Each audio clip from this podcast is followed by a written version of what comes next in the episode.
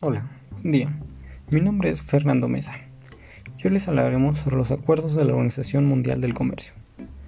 Para empezar, sabemos que la Organización Mundial del Comercio es la única organización internacional que se ocupa de las normas que rigen el comercio entre los países, los pilares sobre los que descansan los acuerdos de la OMS, que han sido negociados y firmados por la gran mayoría de los países que participan en el comercio mundial y rectificados por sus respectivos parlamentos. El objetivo es ayudar a los productores de bienes y servicios, los exportadores y los importadores a llevar adelante sus actividades. Uno de los principales acuerdos es el Acuerdo General sobre el Comercio de Servicios, por sus siglas AGCS.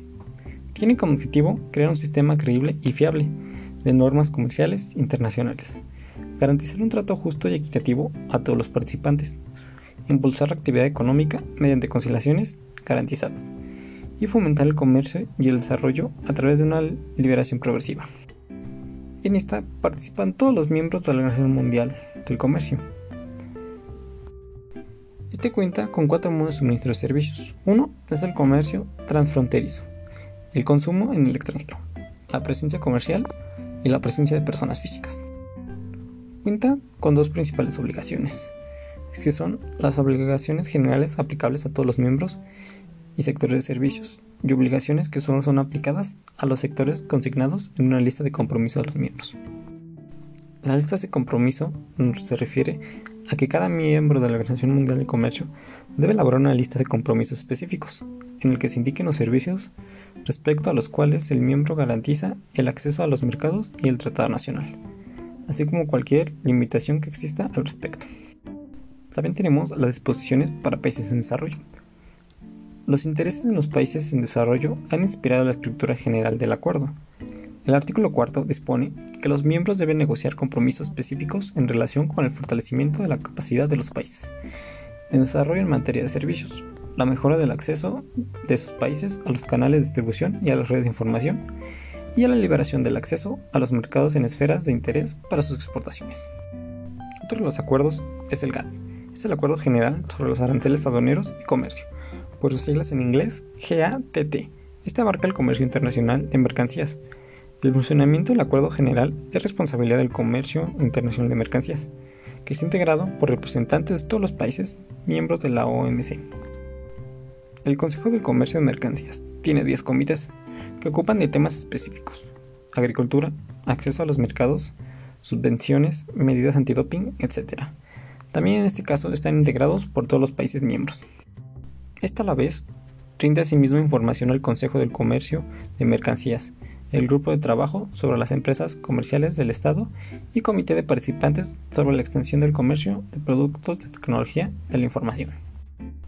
Y por último, tenemos el acuerdo sobre los aspectos de los derechos de propiedad intelectual relacionados con el comercio. Tenemos las disposiciones generales y principios básicos. Esta nos dice que los miembros podrán establecer libremente el método adecuado para aplicar las disposiciones del acuerdo en el marco de su propio sistema y práctica jurídica. En otro punto tenemos las normas relativas a la existencia, alcance y ejercicio de los derechos de propiedad intelectual. Este nos establece que tiene derechos de autor y derechos conexos, marca de fábrica o de comercio, indicaciones geográficas, dibujos y modelos industriales y patentes. También tenemos la adquisición y mantenimiento de los derechos de propiedad intelectual y procedimientos contradictorios relacionados. Este nos dice que cuando la adquisición de un derecho de propiedad intelectual está condicionada al otorgamiento o registro del tal derecho, los miembros se aseguran de que los procedimientos correspondientes siempre que se cumplan con las condiciones para la adquisición del derecho, permitan su otorgamiento o registro dentro de un periodo razonable, a fin de evitar que el periodo de protección sea corte injustificadamente.